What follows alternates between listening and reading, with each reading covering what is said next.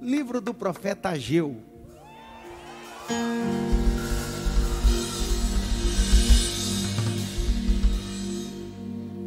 Ageu, capítulo de número 1, do verso 12, e nós vamos ler até o capítulo 2, verso 19.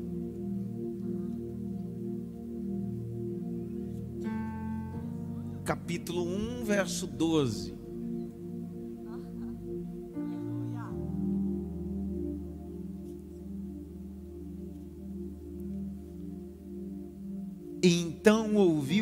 Zorobabel, filho de Selatiel, e Josué, filho de Josadaque, sumo sacerdote, e todo o resto do povo a voz do Senhor seu Deus, e as palavras do profeta Ageu, como o Senhor seu Deus o tinha enviado, e temeu o povo diante do Senhor. Então Ageu, o embaixador do Senhor, falou ao povo, conforme a mensagem do Senhor, dizendo: Eu sou convosco, diz o Senhor. Eu sou convosco, diz o Senhor não importa o local, eu sou convosco, diz o Senhor. Não importa a mudança, eu sou convosco, diz o Senhor. Não importa o projeto, eu sou convosco, diz o Senhor não importa maquete, eu sou convosco, diz o Senhor. Porta fechada, assim diz o Senhor. Em 2022, eu sou convosco, diz o Senhor.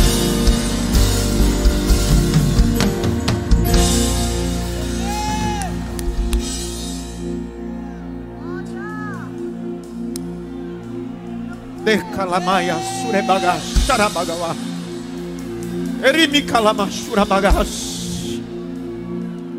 Como eu fui com Moisés, como eu fui com Josué, como eu fui com Abraão, como eu fui com os patriarcas, eu sou contigo, diz o Senhor.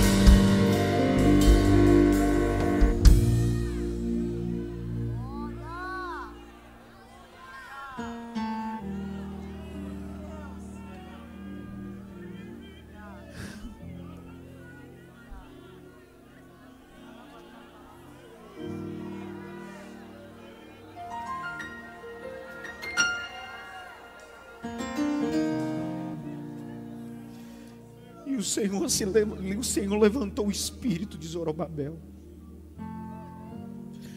príncipe de Judá, e o espírito de Josué, o sumo sacerdote, e o espírito de todo o povo, três espíritos. Ele está dizendo: eu levanto o espírito político, eu levanto o espírito da religião, e eu levanto o espírito do povo. São três classes que Deus está dizendo: eu vou agir em 2022. Não começarei de baixo para cima, começarei de cima para baixo.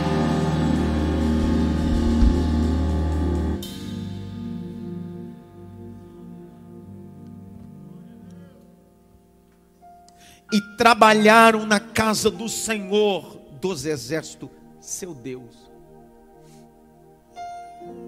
Capítulo 2, verso 1. E no sétimo mês, ao vigésimo primeiro dia do mês, veio a palavra do Senhor. Por intermédio de, de um profeta chamado Ageu dizendo: Fala Zorobabel Fala, Josué. e ao restante do povo: Quem há entre vós que, tendo ficado, viu esta casa na sua primeira glória? Como vedes agora, não é esta como nada diante de vossos olhos, comparada àquela, aquela de Salomão.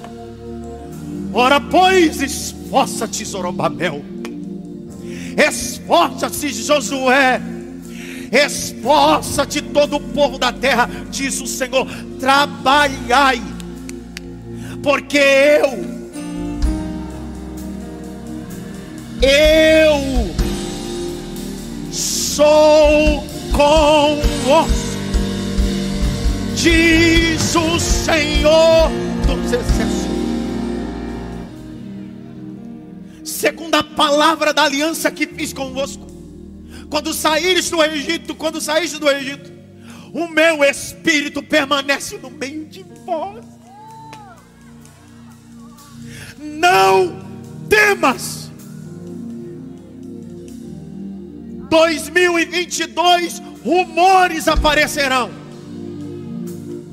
Ameaça de tudo que é lado, mas o Senhor aqui na cidade de Mar, dezembro de 2021, já disse para você: não temas, não tenha medo, eu, o Senhor, sou contigo.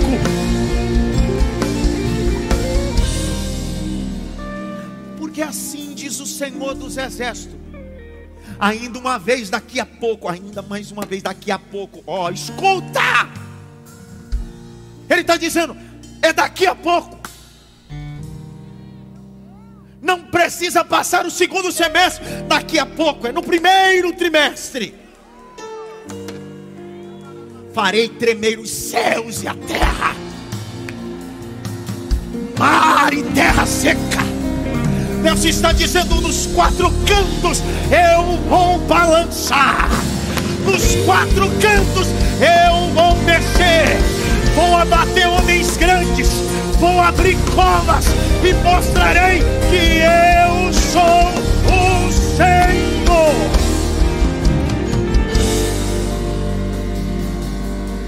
Farei tremer todas as nações, virão coisas preciosas de todas as nações. Encherei essa casa de glória.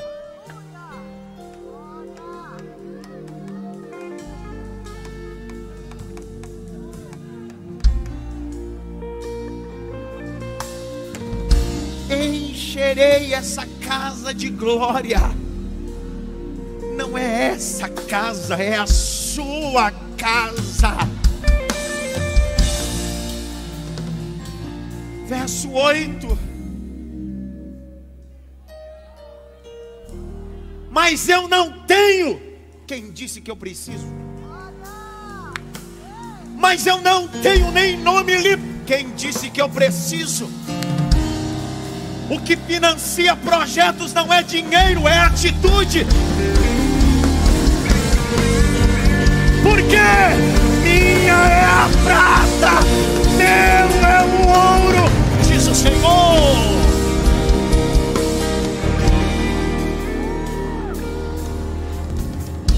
Aí você precisa levantar as duas mãos que eu preciso ler esse texto. Porque a kavod.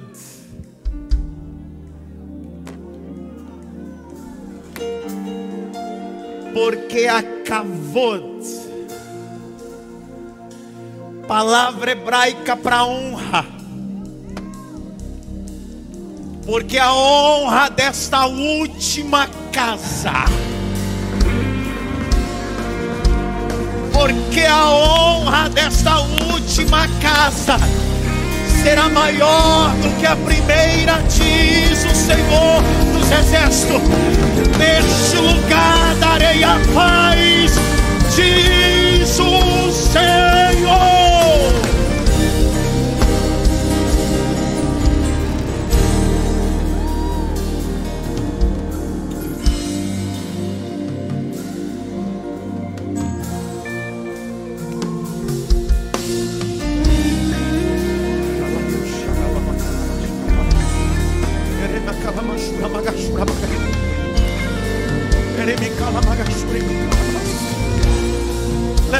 Levante as duas mãos para o alto. Aqui no templo, em casa. Vai ficar assistindo vai dar glória? Vai ficar assistindo vai dar glória? Há uma capote de Deus aqui. Há uma capote de Deus aqui. Há um peso de glória. Há uma honra de Deus. 2022. Se prepara. Tem coisa liberada de Deus.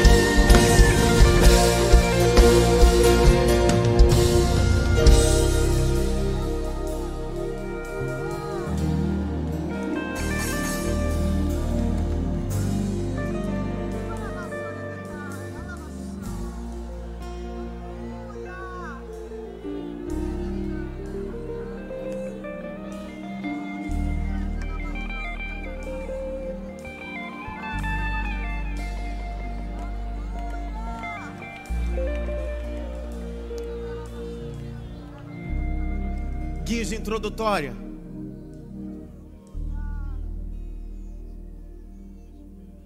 Muitos profetas profetizaram antes o cativeiro. Na verdade, a maioria deles profetizou antes do cativeiro. Dois profetas profetizaram durante o cativeiro: Ezequiel e Daniel. E três profetas profetizaram pós-cativeiro: Ageu, Zacarias e Malaquias. Então isso nos coloca no cenário de um profeta que não está antes do cativeiro, nem durante um cativeiro. O cenário de Ageu é pós-cativeiro babilônico. Dr. Wisby faleceu em maio de 2019, autor de mais de 160 livros. Pastor da igreja Moody, de um dos grandes evangelistas em Chicago, Dwight Little Moody. Em sua enciclopédia, a base introdutória que eu vou usar. E também Charles Swindoll. O cenário é complicado de entender. Primeiro, porque não se sabe quem é pai de Ageu. Ele apareceu e desapareceu e ninguém sabe como. A pergunta que sempre fica entre os comentaristas é: quem é ele? Como ele aparece? Como ele desaparece? Profeta. Profeta não se preocupa na origem, o profeta é identificado pela mensagem que ele carrega. Ageu é esse personagem veterotestamentário que carrega uma mensagem, só que você precisa entender. Ageu não tem 30 anos, 40 anos, Ageu tem 90 anos. Quanto tempo durou o ministério de Ageu? Se você pegar os dois capítulos, grite bem alto, dois capítulos, 38 versículos, ele profetiza quatro vezes. São quatro profecias em 38 versículos. E o ministério dele durou quatro meses. Ao contrário de outros profetas fecundos que durou tanto tempo, Deus precisou só de quatro meses e quatro profecias para colocar esse cara na história. Você não precisa de muito. Você só precisa de uma mensagem. Você não precisa de muito, você só precisa carregar a mensagem que Deus vai te dar. Outra coisa, eu estou falando de pós-exílio babilônico. São 70 anos de cativeiro. Quem Deus está usando? Ageu. E sabe o que significa a palavra Ageu ou o nome Ageu em hebraico? Festa.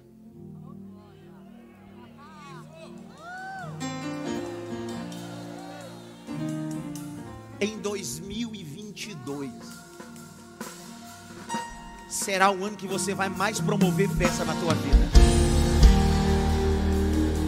Escuta eu estou liberando essa palavra aqui, ó.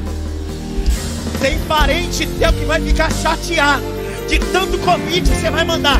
Porque eles vão ter que perceber que no meio do caos, Deus te dará privilégio, notícia e condição para fazer festa.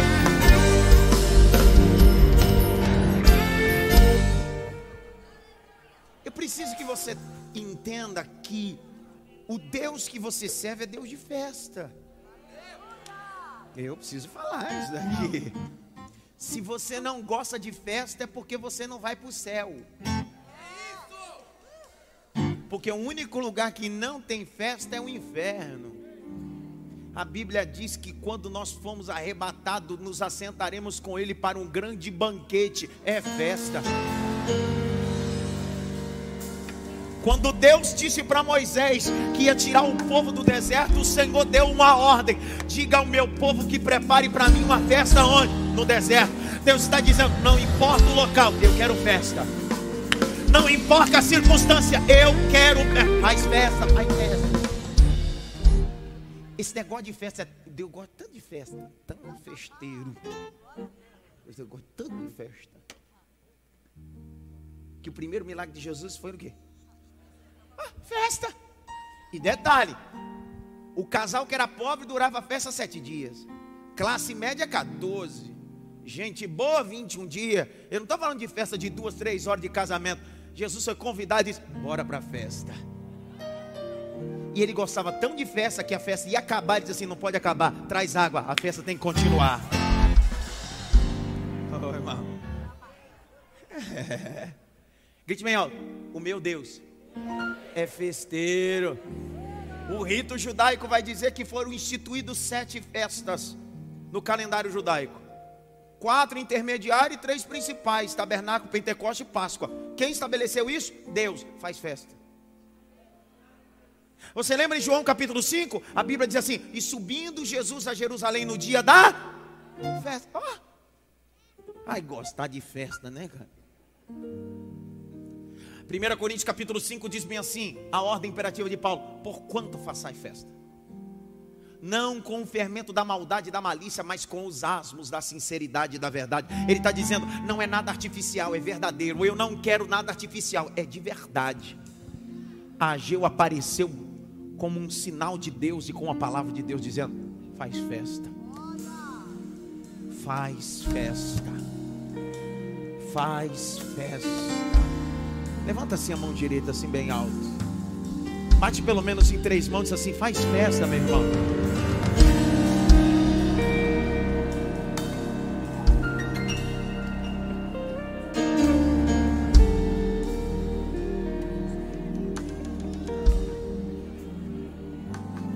Eu vi um glória, mas também só foi o único. Só que você precisa entender por que, que ele é uma mensagem de Deus? O nome dele já leva uma mensagem antes da mensagem que ele vai falar. Pegou não? Então, antes dele falar, já tem uma mensagem. Ele mesmo já é uma mensagem. Faça festa. Só que a gente precisa colocar um pouco o cenário aqui. Tem pelo menos três personagens importantes: Ciro, Artaxerxes e Dário. Ciro é quem o Senhor usa para libertar um povo depois de 70 anos no cativeiro. O texto de Esdras, olhe para cá dos meus olhos. O texto de Esdras, capítulo 1, do verso 1 ao verso 7, é o Senhor que suscita o espírito de Ciro. Deus está dizendo: Eu vou libertar o meu povo. Deus usa Ciro. O povo chega em Jerusalém. As bases do templo são estabelecidas, o muro por Neemias fora fechado, as portas queimadas foram restauradas. Só que agora nós estamos na construção do templo e as bases estão prontas. Só que já estamos em Ataxés. O texto de Esdras vai dizer que os samaritanos, olhando aquela situação, disseram: Esse povo mais uma vez vem. Você precisa entender que samaritano é uma miséria. Ele nem faz e nem deixa você fazer. Preciso te dizer que em 2022 vai alguns samaritanos aparecer. De novo, eu preciso te informar que existem alguns samaritanos que vão aparecer, vão criar circunstância, vão escrever até carta, vão escrever notas na rede social, mas fica tranquilo, Deus é a tua justiça. Por que, que eu estou dizendo isso? Porque Deus falou no quarto comigo. Se você olhar o capítulo 4 de Esdras, verso 11, o texto diz que os samaritanos enviam carta para Ataxés, dizendo: Olha, rei, esse povo de Jerusalém que ficou 70 anos cativo, é um pouco complicado, hein? É bom o senhor parar de apoiar essa reforma, essa construção. Ataxés lê a carta e sabe o que Ataxés faz? Manda paralisar a reconstrução do templo. Sabe quantos anos ficou parada a obra? 16 anos. 16 anos a obra para. O templo só tem base. As estruturas não são levantadas. Porque às vezes parece que a obra parou. Projetos que Deus havia carimbado parou e entrou ano, saiu ano, entrou ano, saiu ano, e você diz: não foi Deus que falou? Não foi Deus que disse? Não foi Deus que financiou isso? Por que que parou? Simples. É 2022. E 2022 é o ano de Dário. E no ano de Dário ele diz: libera a reforma. Libera a reforma.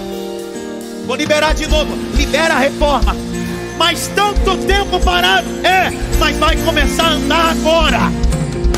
Mas já estava até na gaveta, tira da gaveta, porque eu, o Senhor, estou levantando Dário.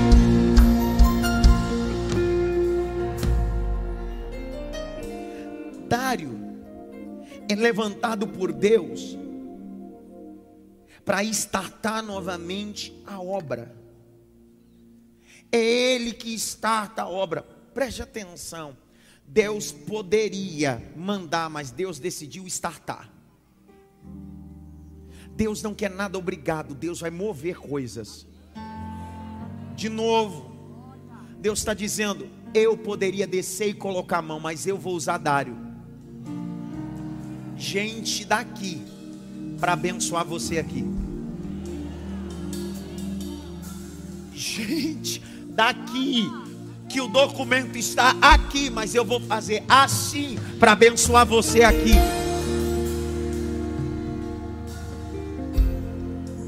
Grite bem alto, Deus. Mais alto, Deus. Eu recebo essa palavra. Você precisa entender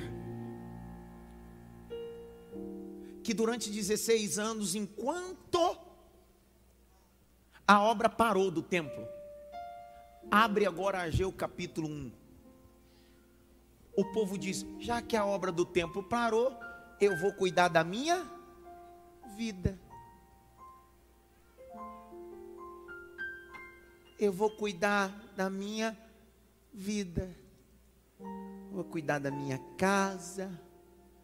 Vou cuidar dos meus projetos. 16 anos.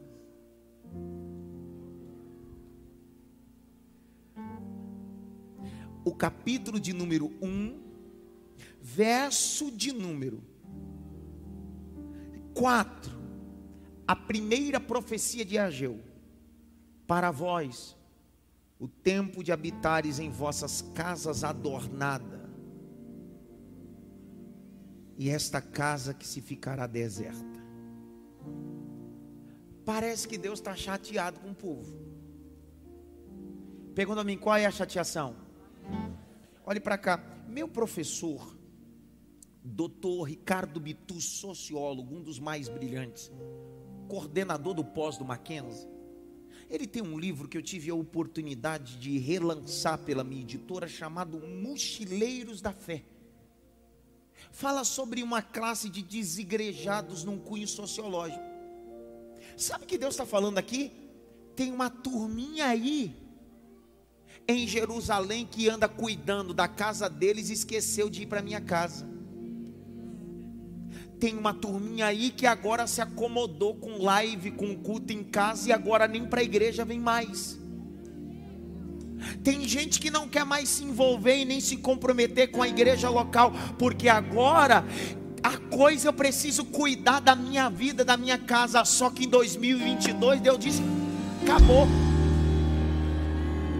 Olha nos meus olhos. Deus disse 2022, acabou. Eu quero você de volta para minha casa. Isso aqui não é shopping, isso aqui não é ponte de encontro, isso aqui é ambiente de sacrifício.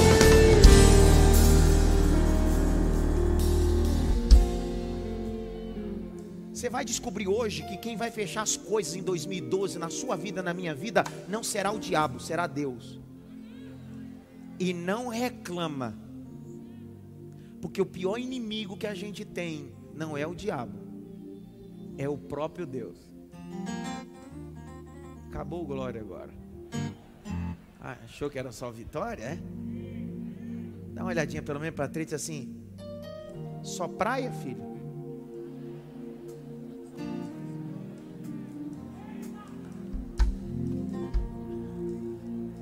só praia. Parece que esse povo está passando uma pandemia de 16 anos. Eu não posso, eu não, não, não eu vou ficar em casa. Mas para o shopping tu vai, para casa dos outros você vai. Mas para a igreja tu não vai. Tu é um canalha. Tu é um descarado de Jeová. Pastor, não gostei. A minha cara de preocupado. Enche. Olha para mim, rapaz. Deus está dizendo: Ei, vocês abandonaram a minha casa. Eu viajo essa nação. Quando liberou os aeroportos, na semana subsequente eu viajei para Manaus. Se tem alguém que transitou e viajou dentro da pandemia, fui eu por essa nação pregando. E não foi um pastor nem dois, todos os pastores unânimes. Após o culto no gabinete, me perguntaram: o povo voltou na sua igreja? O povo voltou ir para o culto? Eu disse: mais ou menos. Tem os descarados que não vai.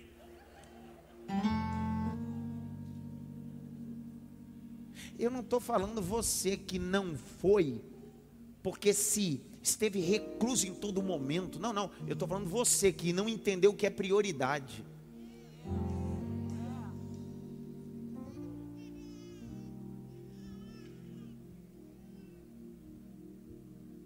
Grite bem alto: a minha casa está abandonada.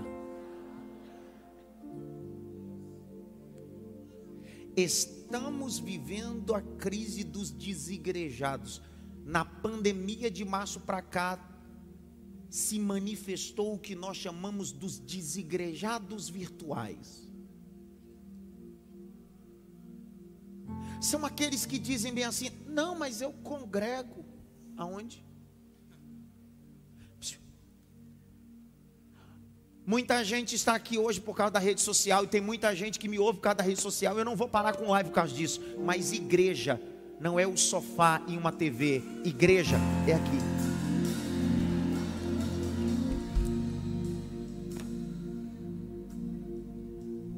Você pode ter uma queled em casa. Daqui. Você pode ter uma queled. Quebrou?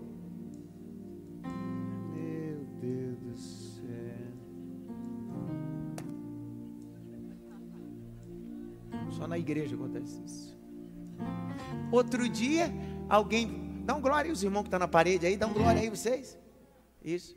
Outro dia irmão disse assim: Eu não vou mais para a igreja, porque a igreja tem um monte de hipócrita. É só você vir, será mais um.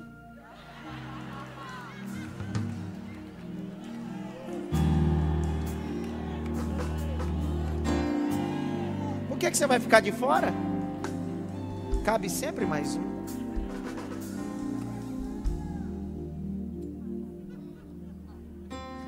Você sabe por que a gente saiu da igreja e se cuida agora com churrasquinho e pizzinha? Sabe por quê? Porque a igreja para você nunca foi ambiente de família. Foi só um programa de final de semana. Sabe por quê? Porque a gente diz bem assim: eu vou parar de ir para a igreja, eu não quero mais compromisso com a igreja. Por quê? Porque a igreja tem um monte de gente que não presta, que não me compreende. É engraçado. Tem um monte de gente na sua família que é pior e você continua inserido na família. Você sabe por que você não aborta a família? Porque você sabe o que é família. E sabe por que você abortou a igreja? Porque você não entendeu o valor da igreja. Igreja não é cimento, parede e bloco. Igreja são valores. Então, já que você vai desviar em 2022 mesmo, eu vou dar logo o pano e vai. Olha, aleluia.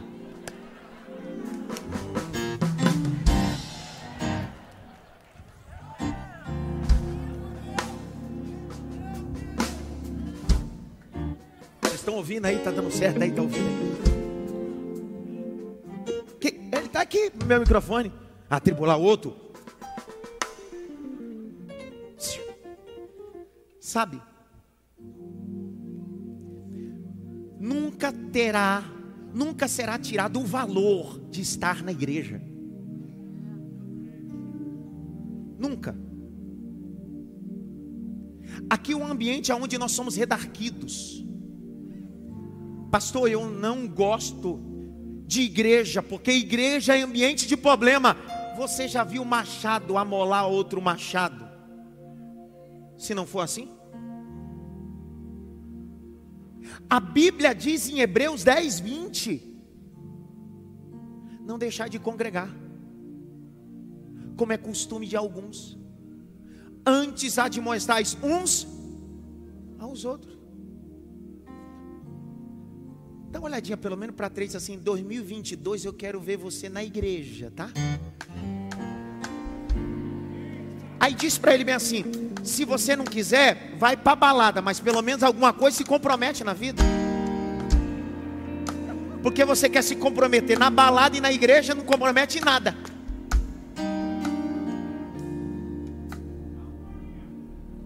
Você está achando que eu vou lá receber a palavra profética de 2022. Essa é a palavra. Feliz ano novo.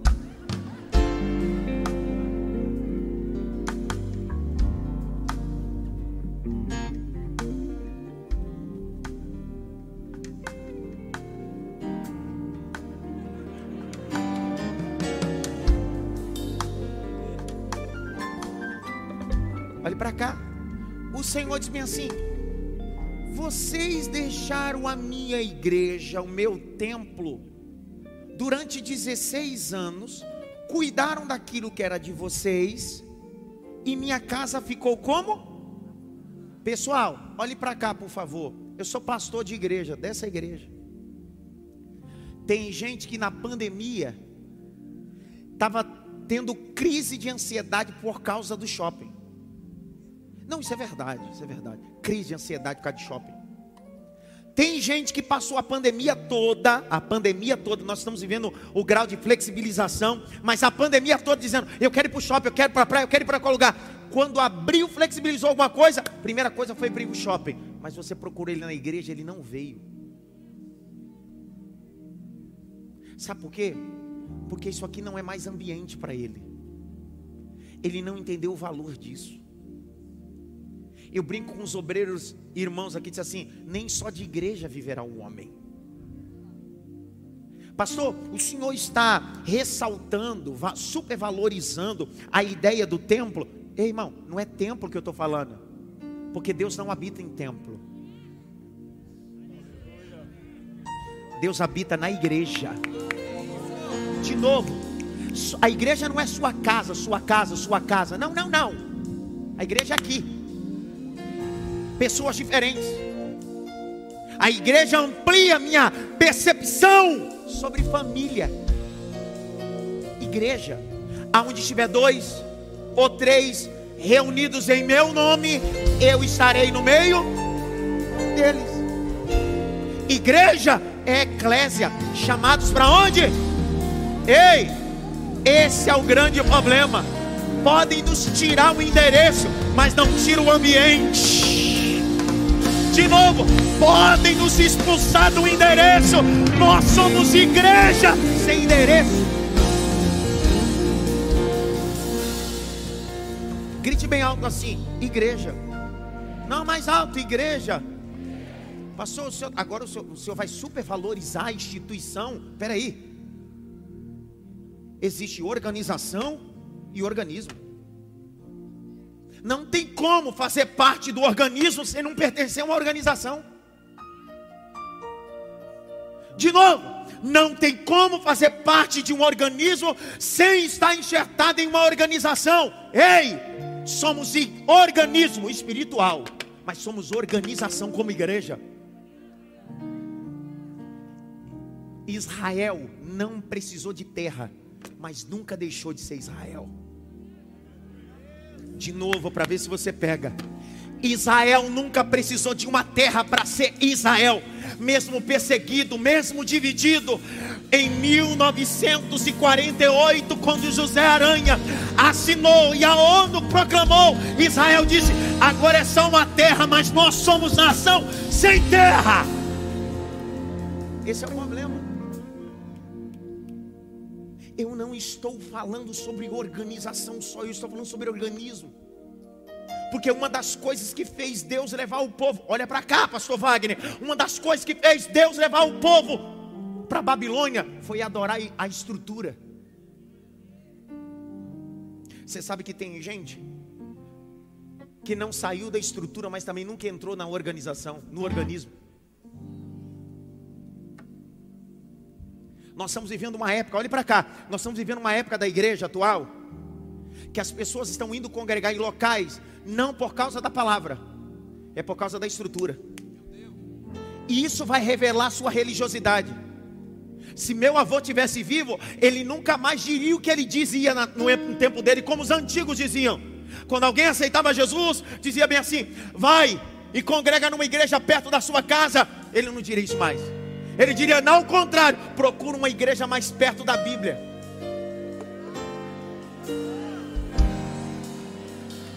Não é de instituição que eu estou falando, não é de placa de igreja.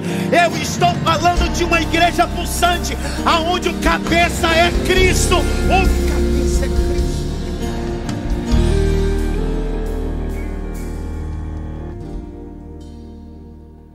Sou de uma época na igreja que não tinha salinha de criança, não tinha pedagoga, tinha as irmãs que fazia a gente sentar nos primeiros bancos de madeira.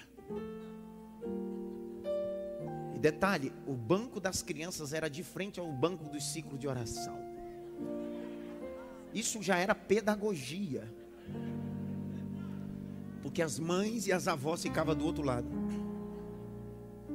Eu me lembro de uma história antiga minha, essa história é maravilhosa. Minha avó me colocava para dormir, para não do, dormir à tarde, para não dormir no culto. Ah, querida, aquele dia eu brinquei demais. Ela disse: entre para dormir, que a noite é o culto. Eu disse: estou com sono. Não, querido. Fui para a igreja de Mercedes meu avô tinha um Mercedes, última geração, era um jegue. Jeguinho, jeguinho bom, rapaz. Quantos quilômetros, manhã de, de, de Salzinho para Limoeiro? Sangue de Jesus, era quase a caminhada de Jesus. Quando eu cheguei no culto, comecei a dar uma pescada. Minha avó, uma senhora negra, tinha um problema no olho. Naquela época os pais falavam pelo olhar. Os avós falavam pelos olhares. Quando eu olhei para minha avó de frente ao banco do ciclo de oração, no olhar dela ela disse: "Vou te quebrar". Eu li isso, foi muito claro, foi revelação. E eu resistindo o diabo, sai Satanás, eu não posso dormir. Não consegui resistir ao diabo, ele fugia de bode, não teve jeito, eu dormi. eu olhei, eu vi, eu percebi, já que eu vou apanhar, pelo menos eu vou dormir e vou apanhar descansado. Criança, criança precisa ser investigada pela NASA. Eu deitei no banco, rapaz, dormi. Cheguei em casa, aquela educação antiga, boa. Passa. Não, passa. Nem te conto o que aconteceu. Mas aquilo foi tão pedagógico, eu nunca mais dormi no culto. Pastor, o que, que o senhor contou isso? Porque eu quero. Isso é igreja. Experiência de igreja. Meus filhos cresceram na igreja. Não só na instituição, não só na organização, mas no organismo. Deus está dizendo para Ageu: Ageu, a minha casa está vazia. Abra a boca para esse povo e diz para eles que eles estão cuidando muito mais da casa deles, da vida deles, esquecendo da minha casa. Em março do ano passado para cá, nossa igreja foi uma das igrejas que mais socorreu pastores no campo missionário de outras denominações. Sabe por quê? Porque a igreja deixou de ser igreja.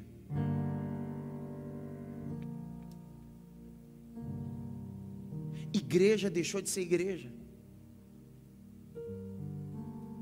É nesse tempo que Deus está levantando o Ageu, dizendo: é tempo de fazer festa, mas a festa não começa na sua casa, a festa começa no templo. Curve a cabeça. Eu senti o peso da mensagem.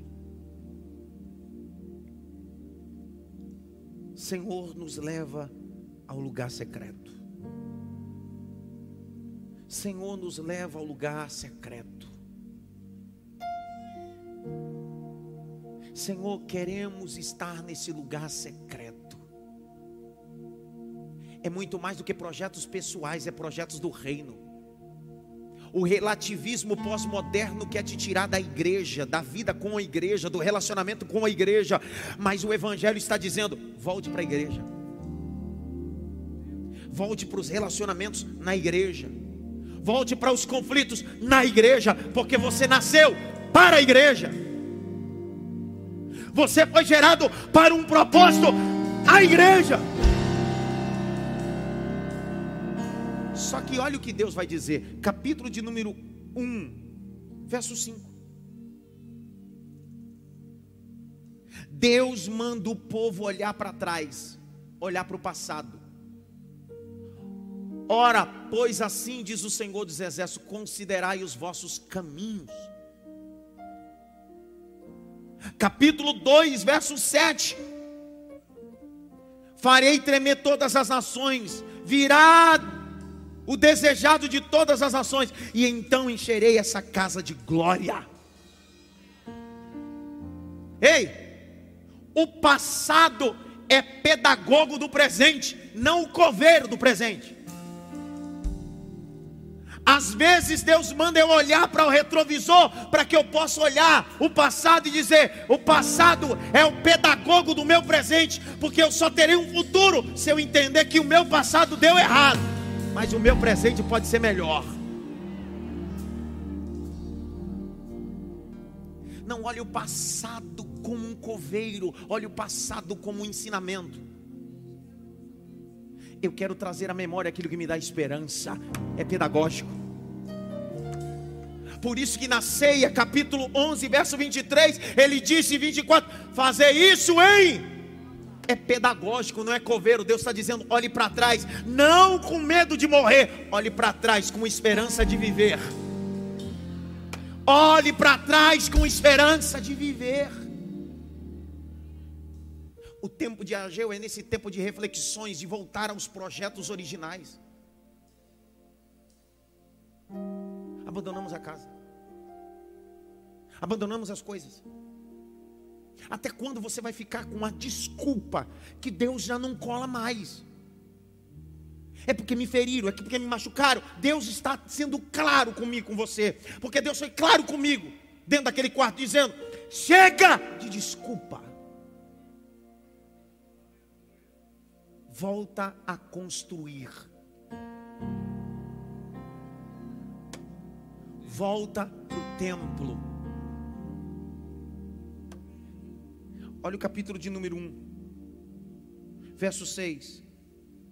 Aí a gente reclama por que, que as coisas não acontecem. Olha o 6. Semeai pouco, semeai muito, perdão. Recolhei, comeis, porém não vos farteis, bebeis, porém não vos sacieis, vestivos, porém ninguém se aquece, e o que recebe salário, recebe salário em saco. Olha para cá, sabe o que Deus está dizendo? Fora da minha presença, isso apodrece. Na minha presença,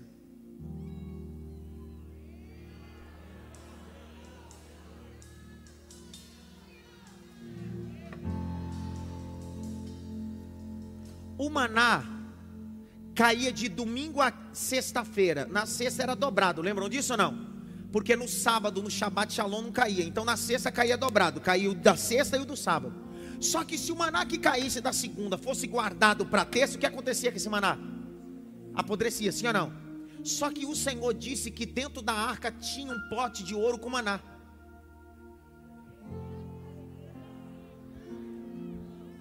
Pastor Fausto pegou de novo tudo que está fora do reino, tudo que está fora do propósito, tudo que está fora da igreja apodrece do dia para a noite, mas tudo que está dentro do reino, tudo que está dentro da igreja, pode passar dez anos, não apodrece. Os seus projetos fora do reino vai apodrecer. Tem prazo de validade, vai mofar, vai criar bichinho, mas experimenta em 2022 colocar o projeto dentro da arca. Liderei de novo. Experimenta vir você e o teu projeto e tua família dizendo: "Vamos até o tempo". Não como um programa de final de semana. Vamos, porque é tempo de reconstruir, é tempo de conectar, é tempo de se relacionar com Deus da igreja. Você não vem para a igreja para se relacionar com a igreja, você vem para a igreja para se relacionar com Deus da igreja.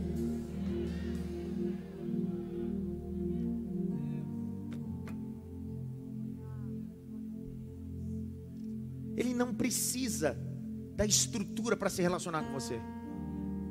Ele mesmo disse: entra no teu quarto, fecha a porta, o teu pai em secreto te ouvirá. Só que ele diz bem assim: ei, se você não consegue viver aqui, como igreja, como é que você quer viver eternamente lá como igreja? Igrejas são ambientes diferentes, pessoas diferentes. Outro dia alguém disse para mim assim: Pastor, você já percebeu que todo mala que diz que o outro é mala, ele é mala pior? Isso é verdade, cara. Sabe, Charles Handel Spurgeon, um dia disseram, ele disse bem assim: quando disserem que você é mal, não fique chateado é porque ele conhece menos de 10% de você. Na verdade, eles não conhecem quase nada, você é pior. Então, quando falarem mal de você, isso é só 10%. Você é pior do que te falaram. Porque isso é quem somos. E qual é o lugar de confronto, lugar de mudança, lugar de tratamento? A igreja. Pegue na mão de alguém.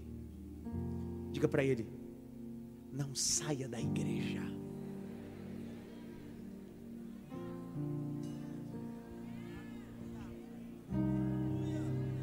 vi um aleluia, também foi o único. Não saia da igreja. Não saia da igreja. Aí alguém me pergunta assim: por que, que eu não devo sair da igreja? Porque olha o capítulo 1. Deus está falando com duas autoridades. Quem são as autoridades? O governador e o sacerdote, o sumo sacerdote. Deus está falando com quem? Com o governador e com o sumo sacerdote. Deus não está falando com o povo primeiro, Deus está falando de cima para baixo. 2022. Deus vai começar a falar de cima para baixo, não é de baixo para cima, não. Deus vai sacudir essa nação, irmão. Você acha que o que está acontecendo já é alguma coisa? Você não sabe o que vai acontecer em 2022. Deus está dizendo: Eu vou falar com o governo. Eu, o Senhor, vou falar com o governo. Depois que eu passar no STF, Depois que eu passar na Câmara Municipal, depois que eu passar no Legislativo, eu vou direto para os altares brasileiros. Vou falar com os sacerdotes e por último, vou falar com o meu povo.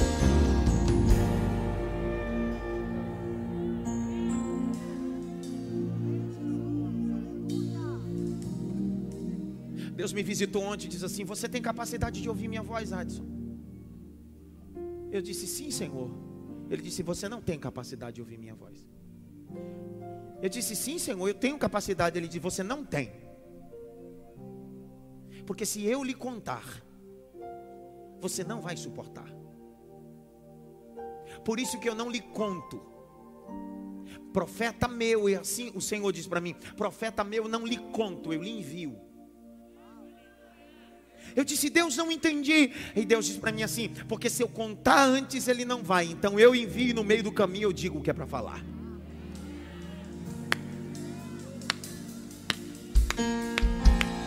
Eu disse, Deus, agora entendi. Deus disse para mim assim: Adson, você não entendeu. O importante da mensagem não é você, a importância da mensagem é minha. Eu te dei a mensagem.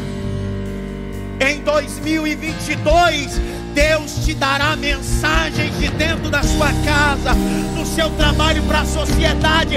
A igreja vai voltar.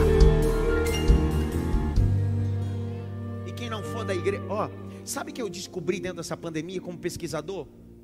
É que tem gente que nunca foi crente. Nunca foi crente. Tem gente que gostava do ativismo da igreja, mas nunca conheceu Deus da igreja. Grite bem alto, Senhor, eu preciso voltar para a igreja. No livro de Ageu, 38 versículo, 14 vezes aparece a expressão Iavé Sabaote, Senhor dos Exércitos. Por que, que 14 vezes aparece essa expressão? Yahvé Sabaote, porque Deus está dizendo: não é tempo de paz, é tempo de guerra. Eu sou o Senhor dos exércitos. Deus está dizendo: não é tempo de deitar na rede, igreja. Não é tempo de ficar passeando, igreja. É tempo de guerra. É os últimos dias da igreja na terra. Vamos para a guerra.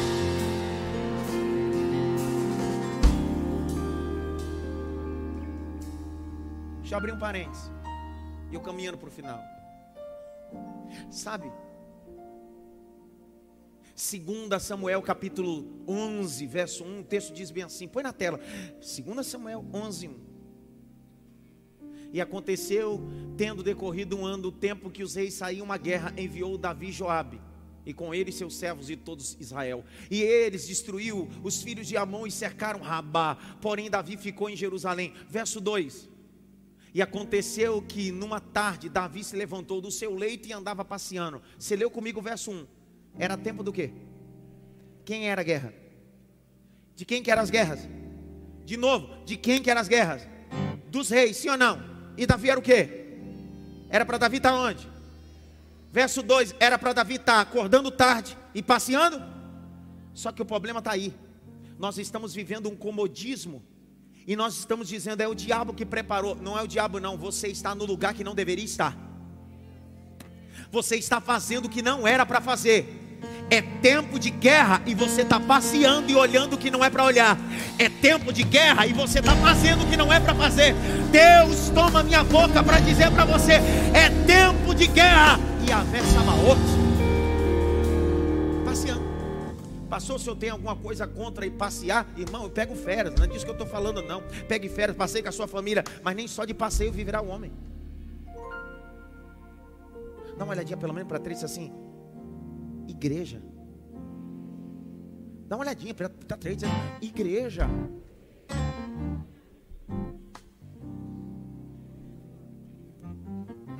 Capítulo 1, verso de número 7. Assim diz o Senhor e a versa Sabaote, aplicai os vossos corações aos vossos caminhos. Verso 8: Subi ao monte, trazei madeira, subi ao monte, trazei madeira, subi ao monte, trazei madeira, subi ao monte, trazei madeira. Deus está dizendo: se você se dedicasse, ó Israel, para minha casa, como você se dedica às suas coisas, minha casa não estaria abandonada. Não estaria abandonada.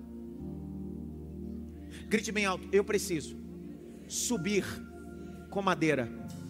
2022, se você, se você quiser viver alguma coisa em Deus, aprenda a pegar madeira você. Aprenda a subir você. Faz uma focinha para vir para a igreja. Faz uma focinha para servir o reino de Deus. Faz uma focinha para ser a própria igreja.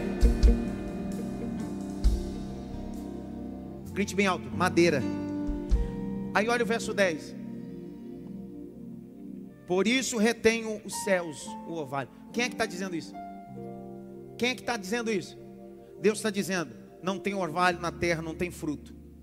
E fiz vir seca sobre a terra e sobre os montes, e sobre o trigo, e sobre o mosto, e sobre o azeite, e nos animais e o trabalho da sua mão. Deus está dizendo: vai disputar?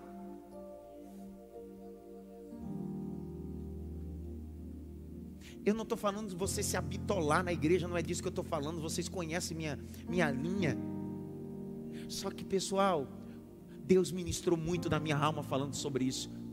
O meu povo precisa voltar para a igreja.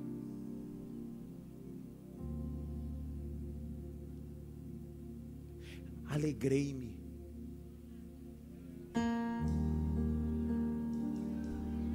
Quando me disseram, à casa do Senhor, andorinha, mas eu encontrei os teus altares, Senhor.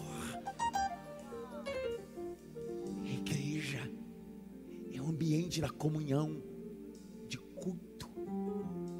Pega a madeira, sobe e termina a obra. Por falta da igreja, estamos enfraquecendo o projeto maior, que é a salvação. As pessoas não entendem mais de salvação porque as pessoas não frequentam mais a. Porque as pessoas trocam culto por qualquer só que quando eu estou na prova, a primeira coisa que eu me lembro é da. Por isso que eu gosto da festa nas bodas de Caná na Galileia. Ninguém convidou Jesus porque precisava. Eu não venho para a igreja Aline porque preciso, eu venho para a igreja porque eu quero Ele perto de mim. Eu não venho para a igreja porque preciso de dinheiro, preciso de cura. Eu decidi convidá-lo antes das dificuldades. E aquele casamento diz: convida ele, porque eu quero a presença dele. Convida ele, eu quero a presença dele. Vou falar, tem uma hora que você der glória a Deus. Convida ele, porque eu quero a presença, não quero as coisas, quero ele. Grite bem alto, igreja. Mais alto, igreja. Dá uma olhadinha pelo menos para três assim. Você precisa ir para a igreja. Aí alguém disse assim, mas eu tô hoje.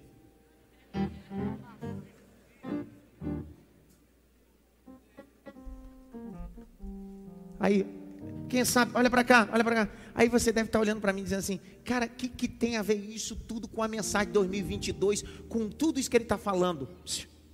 Abre todo mundo a G2, um aí.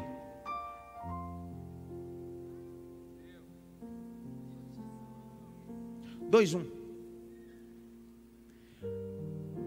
No sétimo mês, ao vigésimo primeiro dia do mês, veio a palavra do pastor Fausto. Te lembra alguma coisa o sétimo mês? Te lembra alguma coisa, pastores? Se não lembrar, eu vou lembrar vocês. Levítico 23, 34 diz: E no sétimo mês comemorarás a festa dos tabernáculos.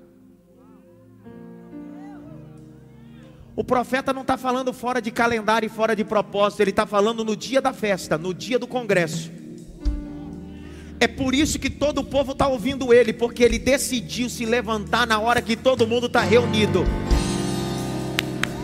Entenderam? Não, vou de novo. No dia da festa do tabernáculo, porque o sétimo mês se comemorava a festa do tabernáculo, aonde se armava as tendas e os homens saíam da sua casa e viviam dentro da tenda, relembrando que Deus havia livrado o povo no deserto e colocado eles numa terra que mana leite e mel.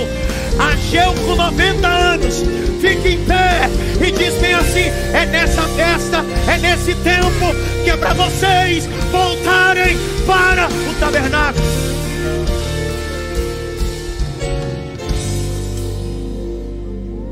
Sabe qual é o grande problema? Não é para terminar, não, mas é a profecia de Ageu. Fica em pé. Vê? Se quiser ir embora, pode ir, irmão. Vou pregar até umas horas. Quem sabe seu compromisso é com o fantástico, o meu é com o altar. Quem sabe você tem que perder, está com medo de perder o Brother, eu estou com medo de perder o céu, irmão. Então, se você tem algum compromisso mais importante, pode ir, porque eu vou ficar. Vou ficar, eu vou ficar.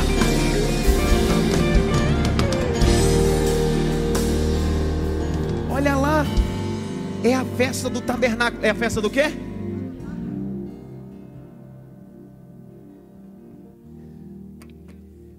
Põe aí, Jaque. Põe aí o, quem está projetando, sei lá quem está. 23, 34 de Levítico. Vai! Fala aos filhos de Israel dizendo: ao 15 desse. Que mês? Que mês? Será o quê? Do quê? Que dia que ele se levantou para profetizar? Na festa. Que festa?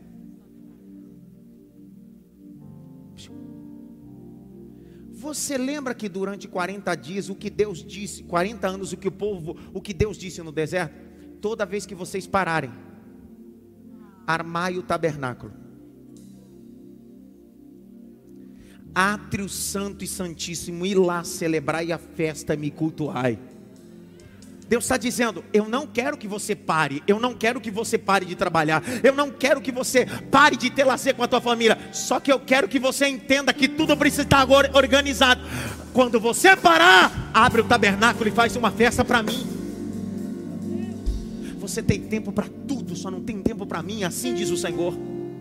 É isso que Deus está dizendo aqui. Só que tudo que Ageu está falando está remetendo a Cristo. Porque no tempo de Ageu o povo estava com crise. Na festa do tabernáculo ele se levanta. Na época de Jesus o povo também está com crise. Jesus disse: Eu vou usar a mesma festa. Eu vou usar a mesma festa. Se eu ler isso daqui, você não der glória agora, você vai ver. Abra comigo, por favor, João capítulo 7 é a mesma festa. E olha o que Jesus faz. Jesus não mudou, irmão. Eu sei que o evangelho hoje está bem light, bem coach, mas Jesus não mudou, ele continua falando nas festas, e ele continua dizendo: Eu quero compromisso com o tabernáculo. Capítulo 7, verso 2, olha lá, 2, 7, 2. Estava próximo a festa dos judeus. E do que? E do que? Agora olha o 37. Eu vou ler bem devagarzinho. E no último dia da grande festa, que festa? Que festa? Mas que festa! Ageu se levantou no dia do tabernáculo. Jesus olhou o calendário, é o sétimo mês, é nesse mesmo calendário que eu vou me levantar. Aí Jesus se levantou e olha só o que diz 37. E no último dia da grande festa, Jesus pôs-se em pé e clamou, dizendo: Quem tem sede, vem a mim e beba. A igreja não vai mais na sua casa. Se você quiser, venha para a igreja. A igreja não é um clube que vive na tua casa te bajulando para servir Cristo. Jesus está dizendo: está com sede, vem beber. Está com fome, vem comer. Está cansado, vem que eu te alivio. Isso é igreja. Esse modelinho de igreja que a gente anda criando pelos últimos dez anos, que pastores devem ser chamados de bajuladores ou literalmente funcionários. Vá, deu. Deu errado. Eu não sei o resto da canção. E nem eu. Acabamos de compor agora essa canção. Bora. Deu. Se alguém pegar essa canção e registrar, é minha e dele essa daí. Pessoal, nós estamos vivendo um tempo que parece que se ninguém for atrás de você, você não vem para a igreja. Olha Jesus dizendo: Quem tem sede, eu vou te dar água ou vem a mim. É igreja. Para mim terminar, para mim dar a liberação da palavra profética. 2022, ano do cajado. Aleluia. Olha, ah, você só quer vitória? Só quer benção.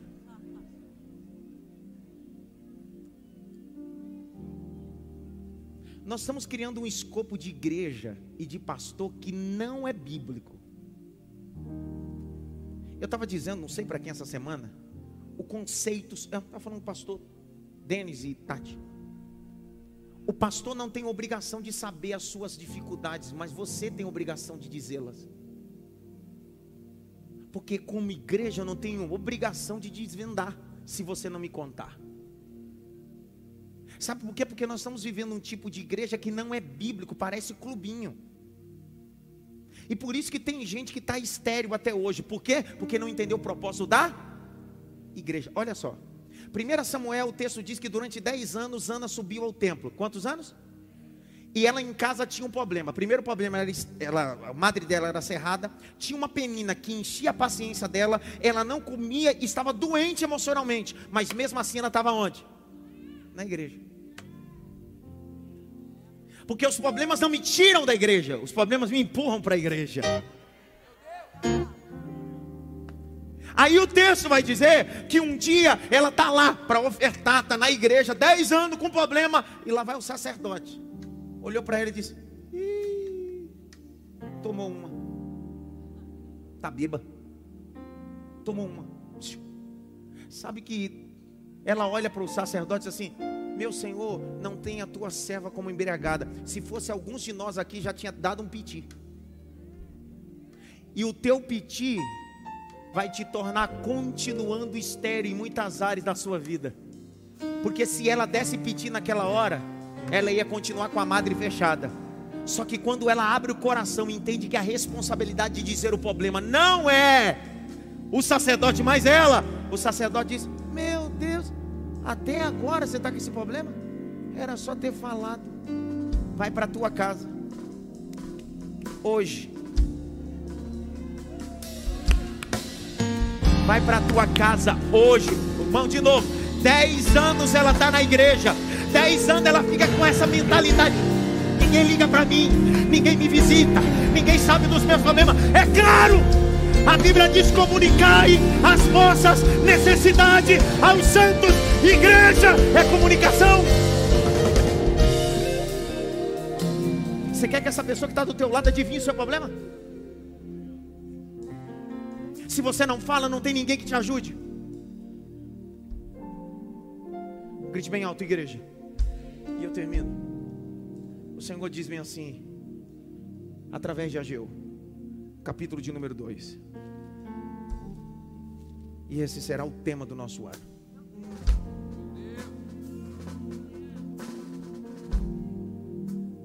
No sétimo mês, tempo do tabernáculo, na festa do tabernáculo. Verso 4. Esforça-te, esforça-te, esforça-te, esforça-te, esforça-te, esforça-te, esforça-te, esforça-te esforça-te, esforça-te, esforça-te, esforça-te, esforça-te, esforça-te, esforça-te. Faz uma força, faz uma força, vai que dá. Ageu está encorajando, dizendo: trabalha, vamos, vamos, vamos. Capítulo de número 2, verso 8. Mas eu não tenho recurso, minha prata, meu ouro, vai. Aí ele termina. A glória, a honra, a kavod a palavra kavod é honra em hebraico, não é glória. Vem da mesma expressão kaved, fígado. Dr. Drauzio Varela, em um dos seus artigos de 2009, ele vai fazer um artigo completo só sobre o fígado. Dr. Drauzio Varela diz que o fígado é o maior órgão do corpo humano e o mais pesado. Quando ele diz o maior órgão do corpo humano é interno, porque o maior órgão é a pele. E o fígado só perde para a pele.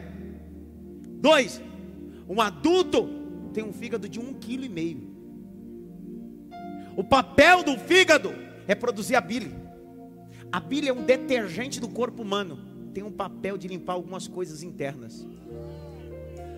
O fígado também não é só para isso. Quer pregar comigo? Ele serve para limpar as coisas internas.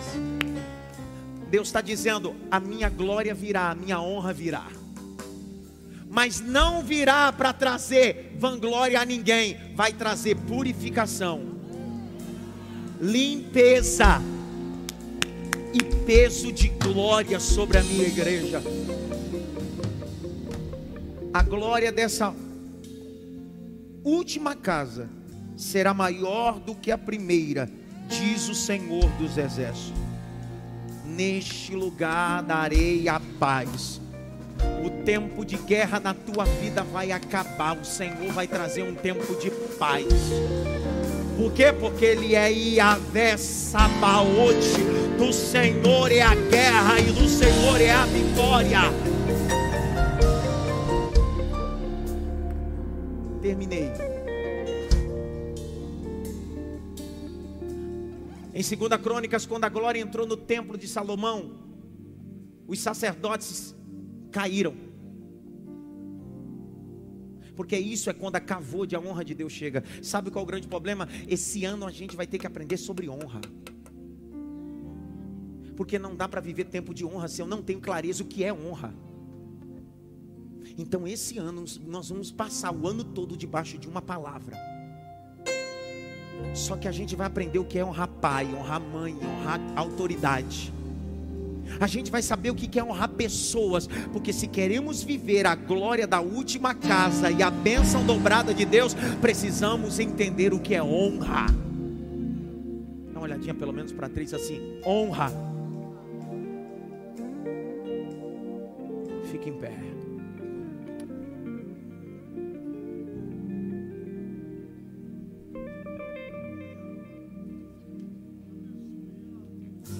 Quantos meses durou o ministério dele? Quantas profecias? Quantos anos ele tinha? Quantos versículos tem um livro? Quantos capítulos? Nunca é tanto. É a eficiência disso que Deus coloca. Voltemos para casa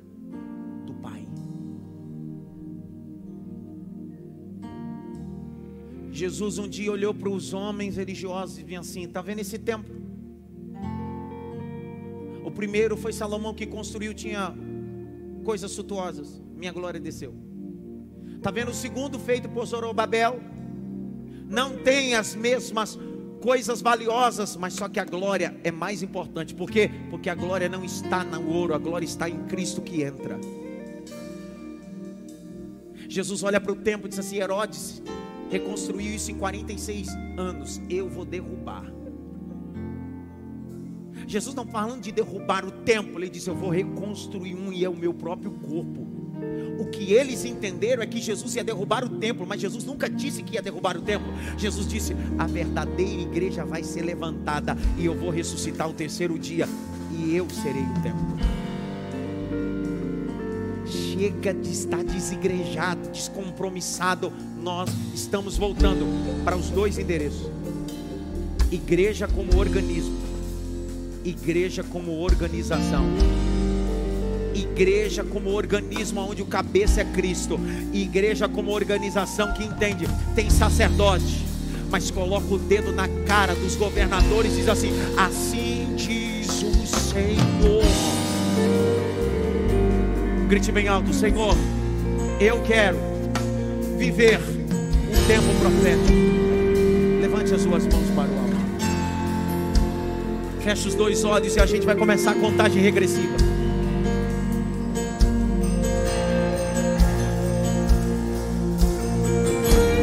Dois mil e vinte e dois será o ano. Só aqueles que estarão dentro do projeto, dentro do reino Será um ano onde você vai pegar madeira. O seu lugar é um monte. E o Senhor disse: a capote, a honra será dobrada. A honra será dobrada. Pastor, isso é um conceito triunfalista. Não, mas eu acredito na bênção dobrada. Capítulo 42 de Jó. E enquanto Jó orava, Deus virou o cativeiro de Jó e deu tudo em dobro. Abra a boca, diga glória. Solta, cai.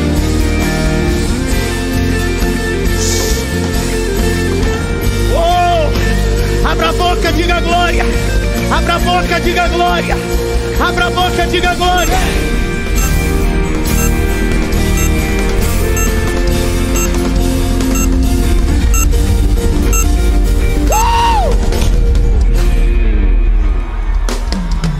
É o ano de Ageu,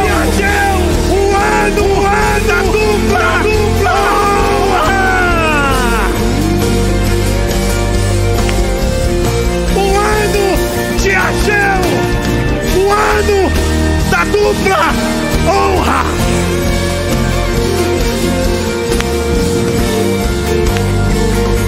Uh! Liga a câmera, a luz do seu celular.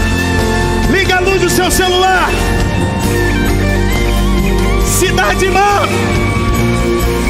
É a última vez que a gente canta nesse ano. Tudo novo de novo. Vai!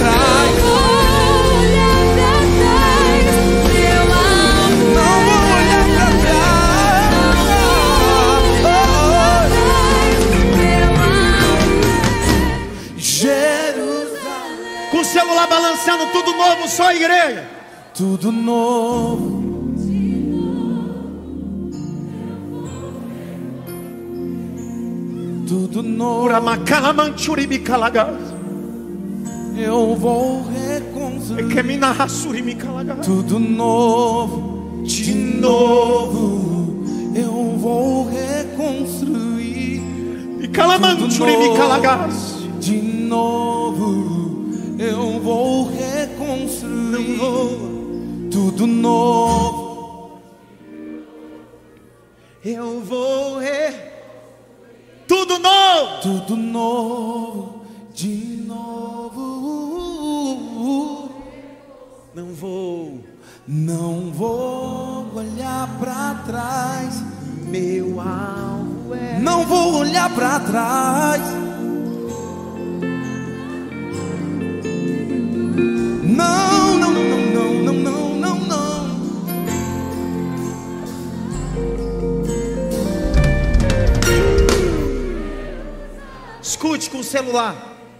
levantado.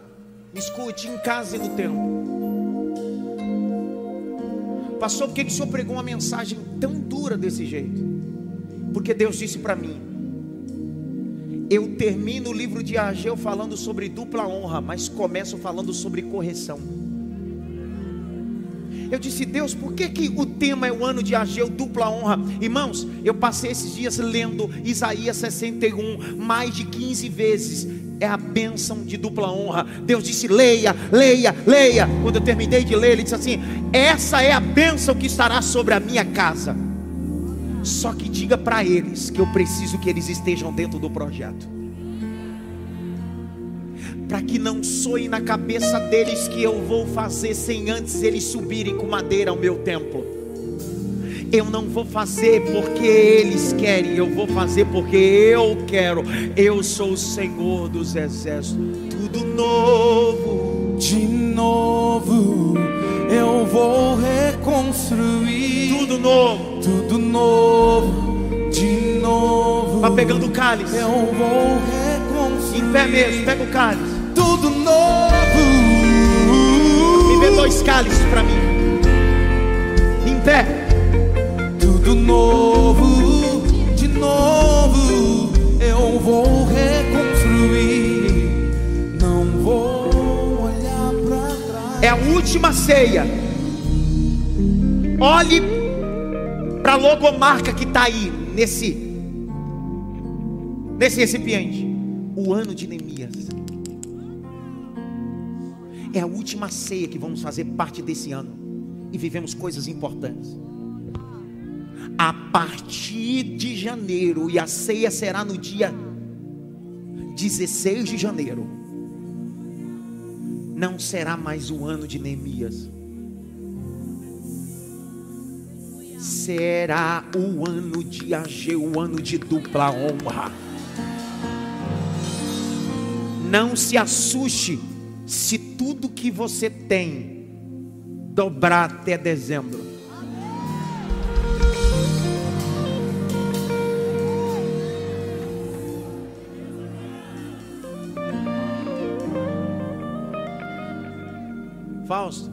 Você sabe que dia que era a festa do tabernáculo no calendário judaico? Entre setembro e outubro. Deus disse para mim assim: escreva. Eu estou com um caderno ali. Ele disse: escreva isso, Edson. E eu escrevi. Ele disse assim: escreva assim. Eu abro as portas mais difíceis e impossíveis que você. Porque eu não preciso de ouro e de prata, eu sou o teu financiamento.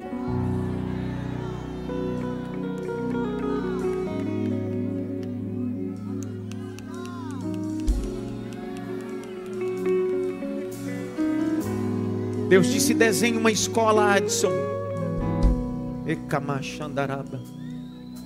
Desenha, Adson, o que você tem. Eu comecei a desenhar. Ele disse: coloque no papel. Vou dobrar isso. Eu disse: Deus, por quê? Porque quem me honra, eu o honrarei. Quem me der cavotes, eu darei cavotes. Quem me der cavotes, eu darei cavotes. Porque eu recebi do Senhor o que também vos ensinei que Jesus na noite que foi traído. Tomou o pão e tendo dado graça, partiu e disse: Tomai e comei. Participai todos.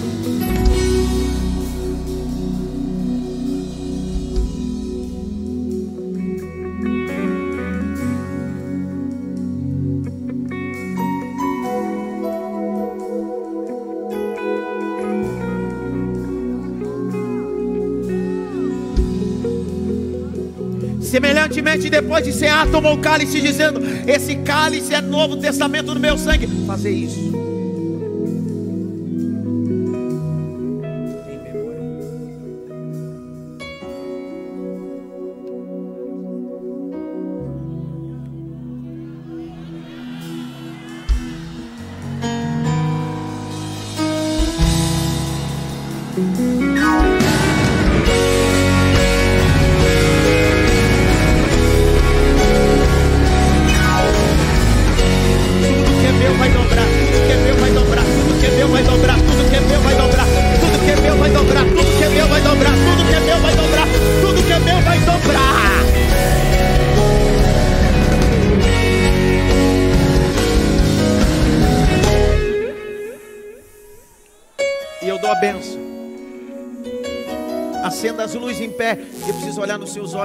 Que eu possa terminar essa mensagem. Fique em pé. Alguns santos de Deus estão ajoelhados orando. Não tem problema. Hoje eu quebrei a liturgia, mas não quebre o seu propósito.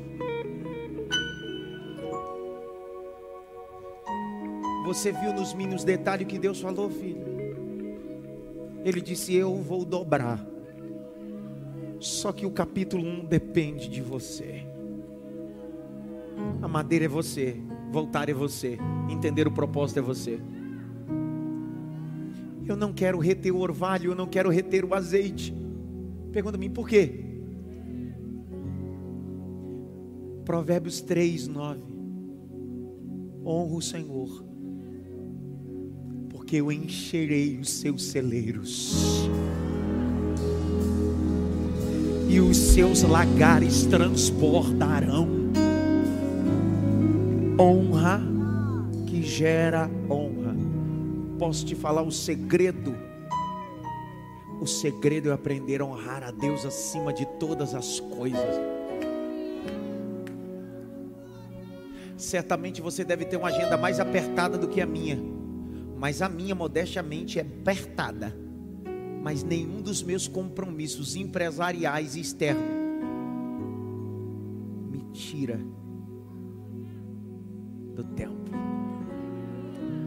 quando você olhar e disser bem assim, por que que ele é honrado por Deus?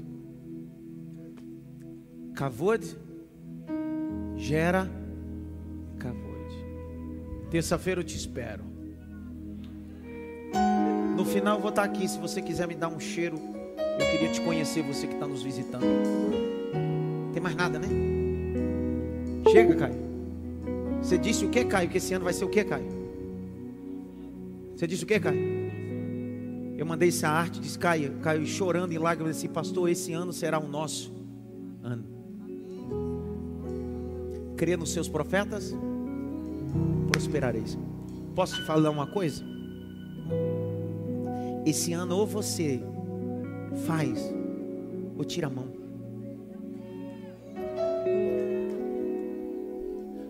Ou tu se entrega.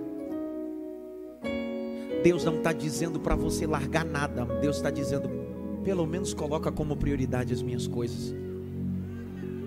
Não requeira de mim uma coisa que você nunca deu, assim diz o Senhor. Que a graça do nosso Senhor e Salvador Jesus o grande amor de Deus Pai, a consolação e a união do Espírito Santo, seja com todos, não só agora, mas para todo sempre. Eu vou contar até três. Você vai gritar o tema e vai gritar amém, ok? Sim ou não? Um, um e meio, um e setenta e cinco.